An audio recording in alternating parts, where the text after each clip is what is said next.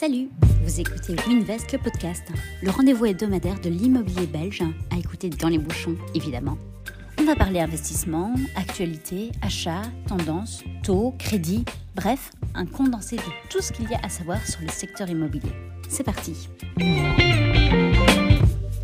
Aujourd'hui, on part sur un épisode un peu spécial puisqu'on va aborder les habitudes d'achat des Belges.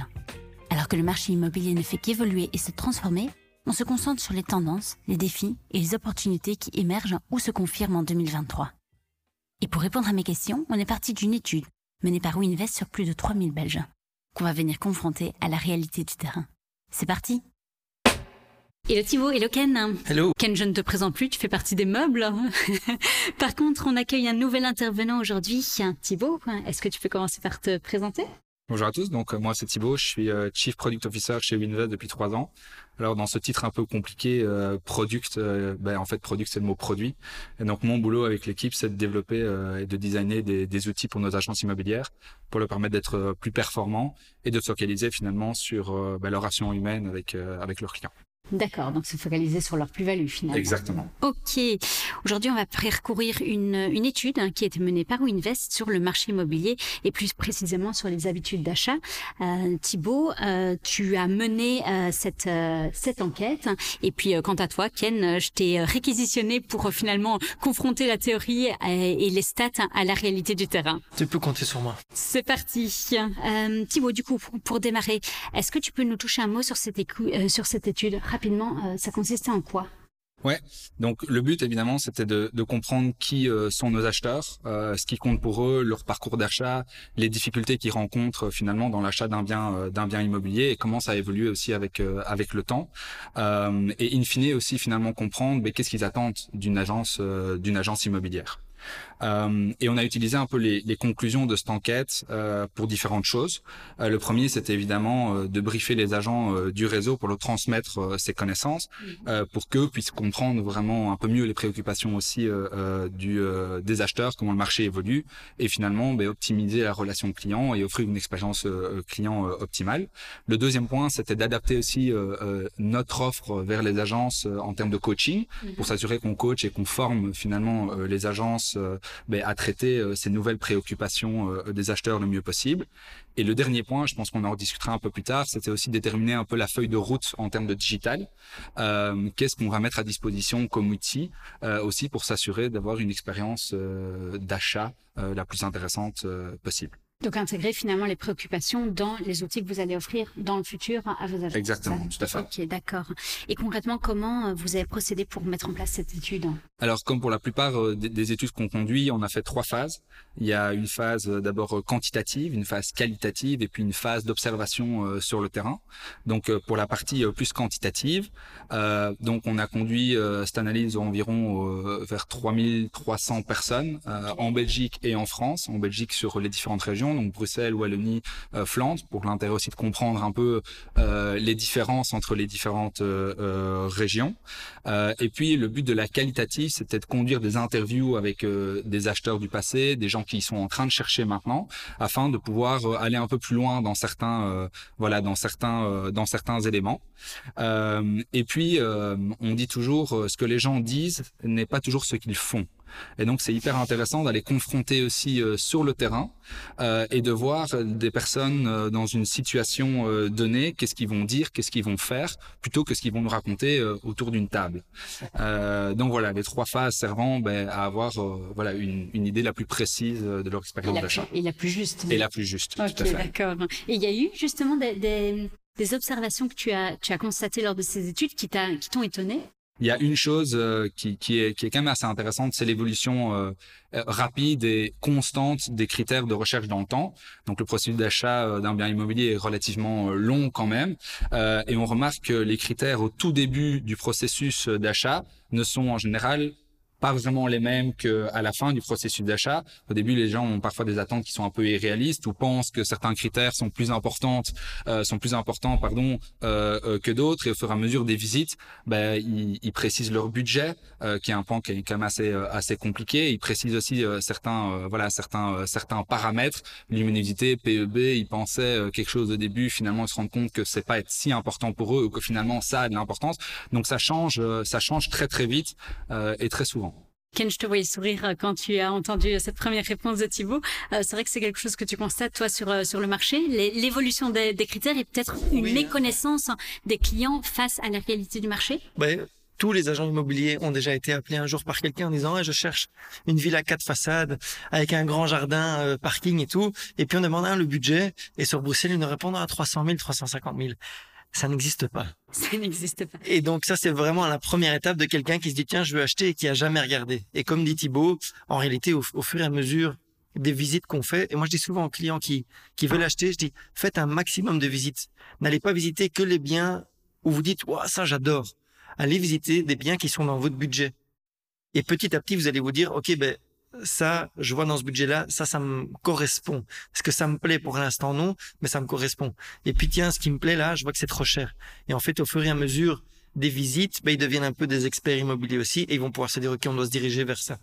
Et donc, effectivement, un processus d'achat, bah, ça prend six mois, un an, parfois plus pour les plus exigeants et, et aussi de, de, de digérer le fait que ce que je voulais au départ, ben, je vais peut-être pas l'avoir, quoi. Bon, évidemment, cette étude, je l'ai parcourue. L'idée, évidemment, pas de faire le point sur les, sur les 40 pages, euh, mais peut-être de, de voir euh, les, différentes conclusions ensemble.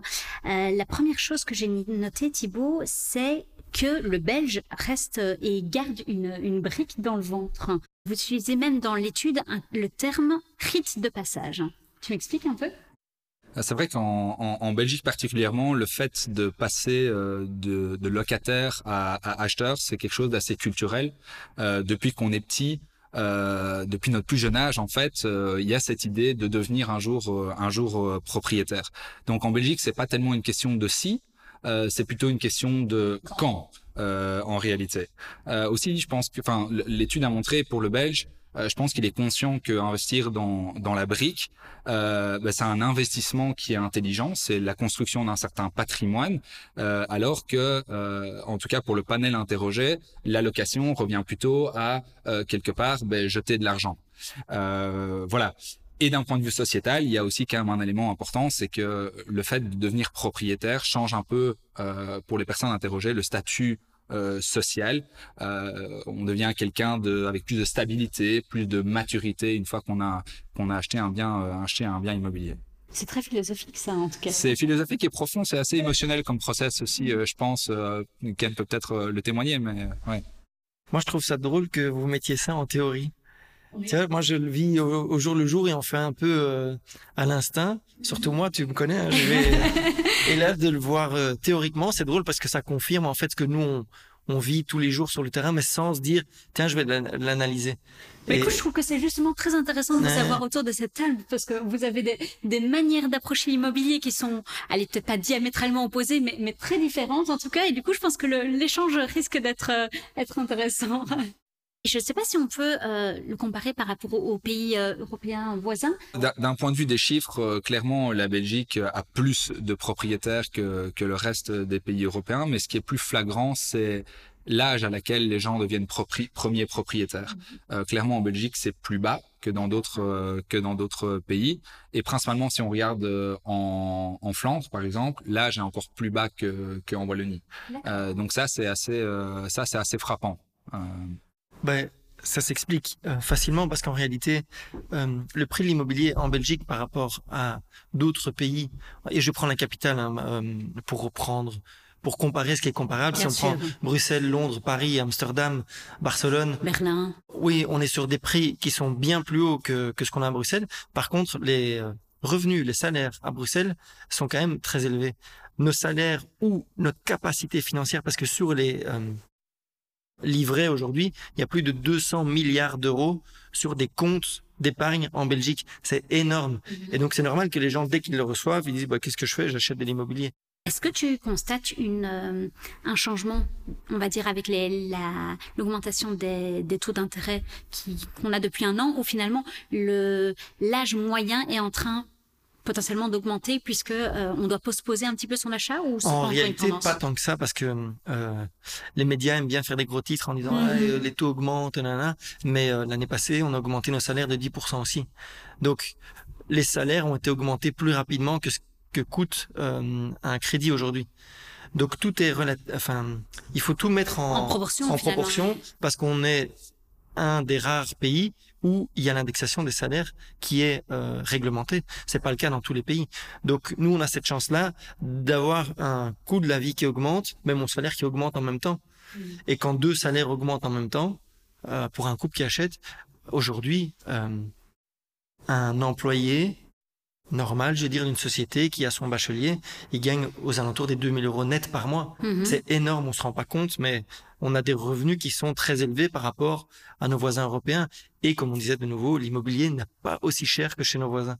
Donc on peut acheter beaucoup plus facilement que, que d'autres pays. Après, je pense que ça, fonctionne d'une certaine façon. On l'a analysé justement un peu la réaction euh, des acheteurs par rapport à, à l'augmentation euh, des, euh, des, des taux d'intérêt. Clairement, et, et tu l'as dit, chez les plus de 50, 55 ans, ça n'a que très peu d'impact parce que eux se souviennent aussi des époques où les taux d'intérêt étaient encore beaucoup plus élevés que ce qu'ils sont maintenant. Donc ça leur fait pas vraiment peur.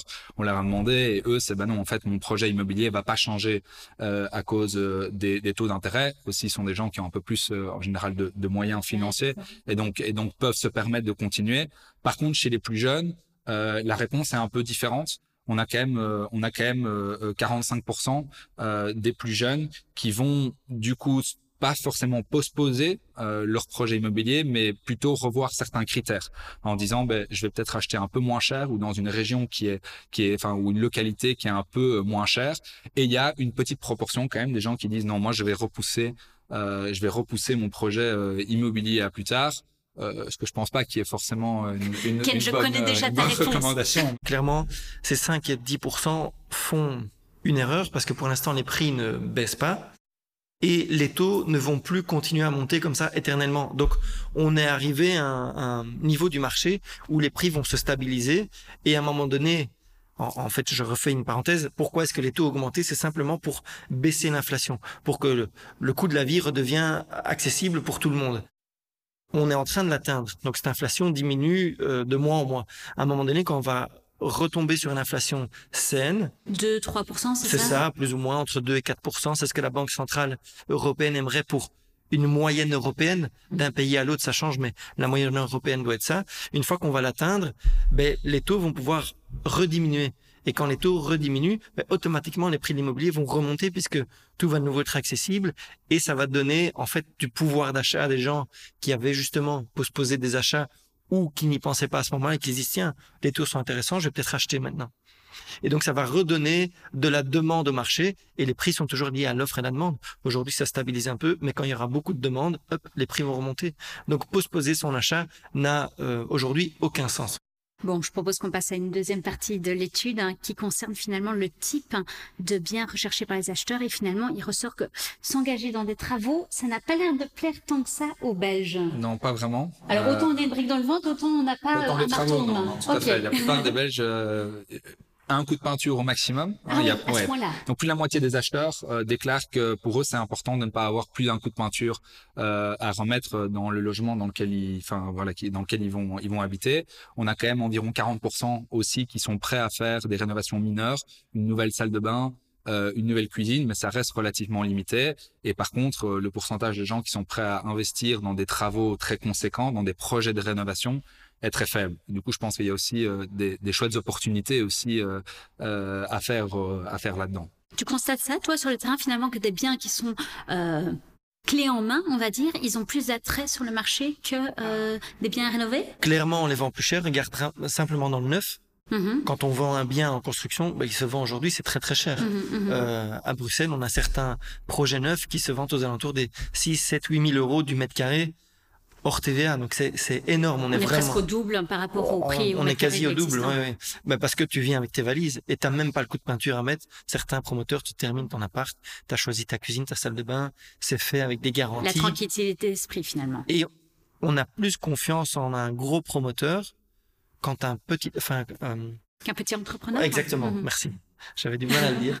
Euh, et je pense que ça explique aussi les entrepreneurs ont parfois une mauvaise réputation aussi, où tu dis, ouais, tu sais, quand tu commences tes travaux, et encore, et puis il y a les vis cachées, et puis il te, il te fait mal tes travaux, tu peux recommencer. Et donc, il y a plein de gens qui n'ont pas le courage ou, ou l'envie, c'est même pas une question de courage, ils n'ont pas envie d'être dans cette situation de stress, et donc eux, ils veulent acheter quelque chose de nickel. Et comme toujours, comme tu prends moins de risques, bah, tu payes plus cher. Mhm. Et ceux qui sont prêts à prendre de plus en plus de risques, ben, vendent moins cher. Pour rebondir à la question que tu as me posée, est-ce que c'est bien en perdu de la valeur? Non. Mhm. Ces biens se vendaient déjà moins cher à l'époque et aujourd'hui, ils se vendent toujours au même prix, mais moins cher que les autres simplement. Tu vas voir Donc- que dans deux podcasts, j'aurais même plus besoin d'être là. C'est même plus les questions et les réponses.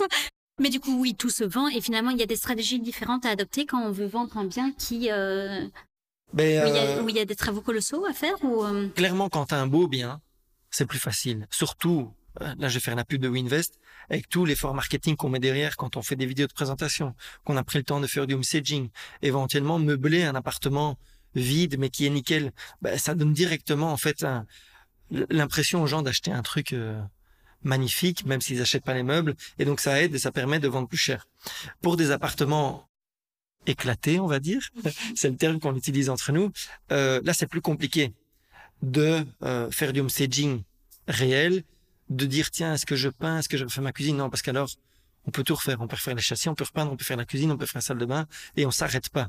Donc là c'est difficile. La seule chose que nous on met en place c'est un home staging virtuel.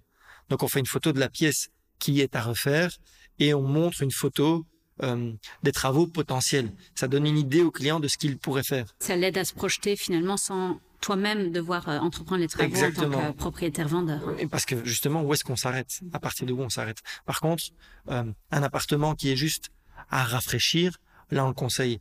Les murs vert pomme que Madame voulait et la chambre rose que la petite fille voulait, on le peint en blanc, ça passe beaucoup mieux.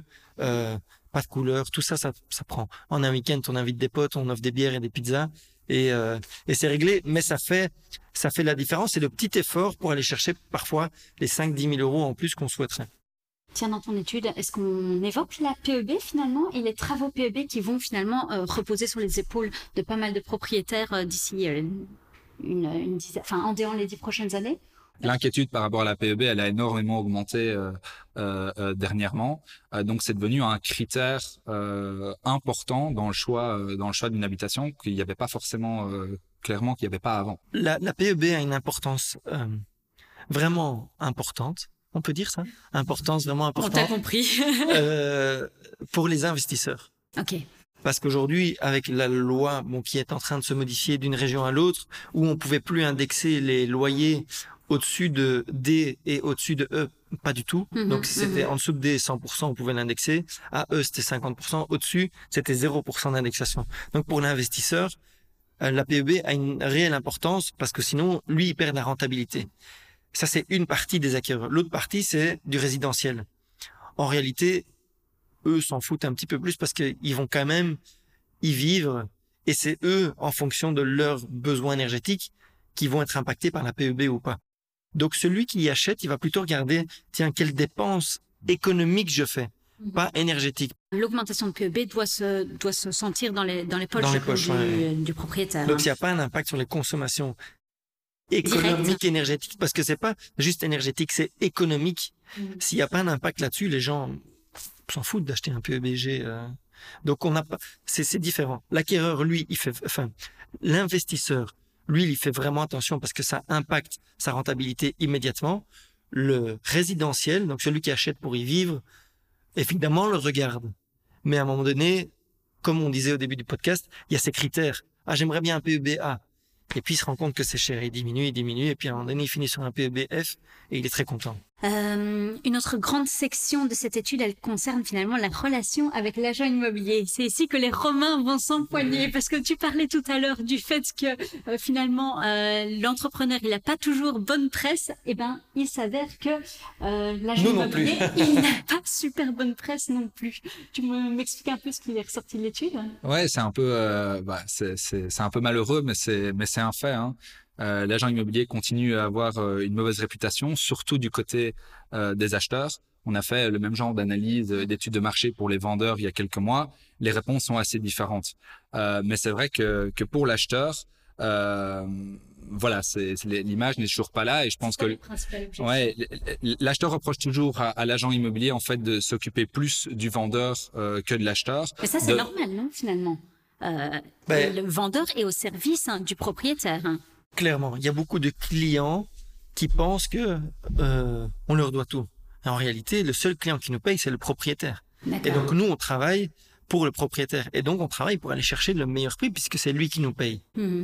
Mais je pense qu'on peut être un peu influencé par, euh, par euh, certaines émissions, et je pense notamment à Stéphane Plaza, qui euh, finalement sur le couvert de chasseur d'appartements montrait un agent immobilier qui était au service euh, de l'acquéreur et qui l'aidait à trouver la propriété de ses rêves. Or ça, finalement, on est sur un, un segment très spécifique de l'immobilier qui est le chasseur. Qui est un job à part entière, qui est un job rémunéré. Pour prendre un exemple très concret, moi j'ai parfois des potes qui m'envoient des messages sur Facebook ou Messenger. Ah, j'ai un pote qui cherche, tu peux l'aider et tout. Peut-être, mais il a qu'à aller voir sur notre site et il verra bien s'il y a des biens qui lui plaisent. Mais je vais pas prendre ces critères. Enfin, on le fait, hein. Grâce à Thibaut, justement, il peut aller sur notre site, mettre ses critères, il reçoit un mailing automatique et tout. Mais il fait partie d'une base de données. Il y a plein de clients qui pensent que ils m'aident en m'envoyant un client qui cherche à acheter. C'est une autre manière d'approcher le, l'agent immobilier. Euh, je vais pas chercher pour vous. Clairement, c'est pas c'est pas mon job. Oui, et puis finalement, croire en des technologies, c'est quand même un peu plus efficace que croire euh, en la mémoire d'un agent immobilier qui reçoit euh, potentiellement 20, 20, recherches comme ça par mois. Clairement, je vais pas rappeler mon pote en me disant ah oui c'est vrai, il y a six mois il m'avait dit qu'il cherchait exactement ça. Tiens, je vais l'appeler. Hein, Jackie, j'ai trouvé ton bien. Non, par contre, va sur WinVest, mets tes critères ou, ou euh, sur ImoWeb, hein, pour pas faire que la pub de WinVest, va sur ImoWeb, mets tes critères. Il y a toutes les agences de Belgique qui mettent leur bien là-dessus. Mm. Si tu trouves pas, et là où ta mémoire est défaillante, les petits robots au service de Thibaut. Ah oui, n'oublie pas, n'oublie pas. Non, je, je, pense que je, je, pense que tu l'as dit, euh, tu l'as dit Ken, mais une des préoccupations principales des, des acheteurs, c'est, enfin, une leurs inquiétudes ou la, la, raison pour laquelle il y a mauvaise presse au niveau des agents immobiliers, c'est le manque de transparence euh, et d'honnêteté que eux perçoivent. Mm-hmm. Euh, je pense qu'il peut être euh, vrai dans certains cas. Maintenant, euh, voilà, euh, chez WeInvest, en tout cas, euh, je pense que, et tu l'as démontré avec tout ce qu'on met en place, même pour l'acheteur, on a une vision qui est quand même un peu différente. Oui, on est au service euh, du vendeur d'abord, parce que c'est le vendeur qui, ben, qui nous rémunère. Mais à côté de ça, on est aussi conscient qu'un acheteur, c'est aussi potentiellement un vendeur de demain, et qu'une relation, elle se construit sur, ben, sur le long terme. Euh, et donc, euh, ben, l'acheteur a sa place euh, et que ben voilà, on le traite aussi avec avec respect et on lui essaie, on essaye de lui offrir en tout cas l'expérience l'expérience la plus optimale possible. Si on regarde un peu les chiffres de, de satisfaction, parce que dans l'enquête, on en a quand même profité pour voir un peu comment Winvest se positionnait aussi par rapport à la compétition en termes d'expérience d'achat. Finalement, les, les 3000 personnes que vous avez interrogées, c'est pas nécessairement des clients Winvest. Non, c'est pas que des clients Winvest, c'est vraiment des clients tous azimuts. Maintenant, dans ces dans ces 3000 300 personnes, il y a aussi des clients euh, qui ont acheté avec Winvest. Et donc, quand on mesure la satisfaction, eh bien, on remarque que euh, par rapport à 35% de personnes qui, en général, se disent non satisfaites des agents immobiliers, eh bien, chez Winvest, ce taux descend à 9%. Et inversement, euh, dans les 25%, euh, je vais dire généraux, de gens qui se disent très satisfaits par le travail de l'agent immobilier dans, dans le cadre d'un achat, eh bien, chez Winvest, ça monte à 45%. Et donc, on a quand même des taux de satisfaction au niveau de l'expérience d'achat qui sont sensiblement euh, euh, supérieurs par rapport à bah, par rapport entre guillemets à la moyenne euh, du, du secteur. Allez, c'est top. Vous avez droit à une gommette. Pour clôturer, je me retourne vers toi, Thibaut. Euh, vous avez abordé le fait que euh, il y avait des services que vous avez su euh, identifier de suite à cette, cette recherche. Qu'est-ce qu'il en, qu'est-ce qu'il en ressort et finalement qu'est-ce que vous vous avez envie d'implémenter dans les prochains mois, prochaines années euh, pour pour finalement satisfaire ces clients? Ouais, donc euh, clairement un des objectifs c'était de déterminer cette feuille de route aussi euh, en, en, termes digital. il y a quelques exemples comme ça qui me qui me viennent en tête. Là, on vient de créer une toute nouvelle brochure de biens pour nos pour nos clients acheteurs qu'on va distribuer lors des visites ou qui est téléchargeable même en amont sur notre site web pour préparer la visite. On va y retrouver d'ailleurs une, une, assez chouette euh, euh, checklist de visites qui permet vraiment euh, aux acheteurs euh, de visiter sereinement les biens euh, qu'ils vont visiter en, en, en, étant guidés sur ce à quoi il faut faire euh, ce à quoi il faut faire attention que ce soit des biens Winvest ou pas. Mmh. euh, peu importe la personne qu'elle achète un bien avec Winvest ou qu'elle l'achète à quelqu'un d'autre euh, c'est c'est pas grave. Le but aussi est de lui, lui fournir les outils qui vont lui permettre d'avoir la meilleure expérience en tant qu'acheteur. Donc voilà ça c'est un exemple. On est en train de faire un on, on, est en train de faire un test pour le moment d'un outil qui permet d'estimer justement les coûts de, de rénovation. Donc on va intégrer ça sur notre site web où, où là, euh, n'importe quel visiteur de notre site web pourra estimer euh, pour certains biens euh, qui requièrent la rénovation, eh bien, euh, quels seraient les coûts euh, des rénovations. Et l'agent immobilier aura lui une version beaucoup plus évoluée de cet outil qui permettra à des candidats acquéreurs qui sont voilà qui sont proches de faire une offre ou qui ont fait une offre de construire un dossier complet de rénovation qui sera accepté automatiquement par certaines banques. Donc fini euh, en fait de faire venir 18 corps de métier pour faire des devis euh, dans tous les sens, euh, etc.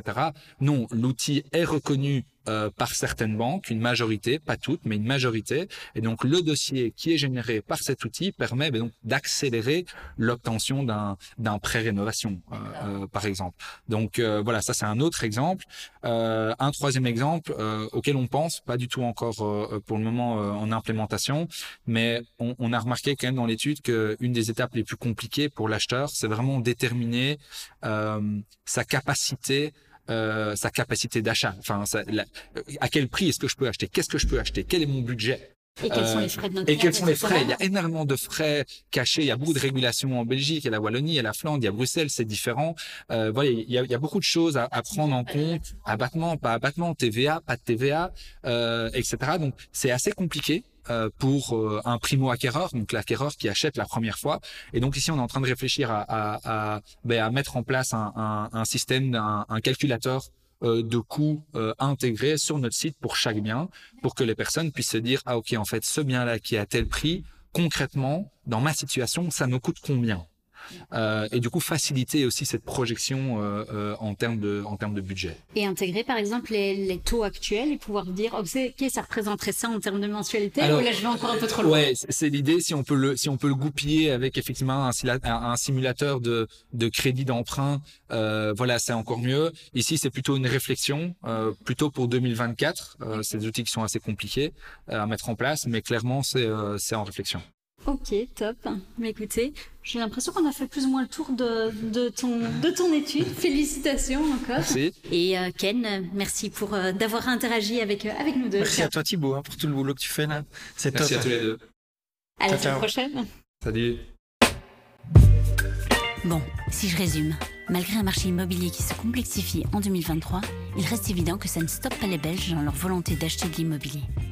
Tout au plus, le projet d'achat est postposé ou adapté à cette nouvelle réalité. Et bon, on ne va pas leur donner tort. Et quand il s'agit de trouver des solutions pour y arriver, malgré les différentes contraintes, vous savez que vous pouvez compter sur Winvest. À la semaine prochaine.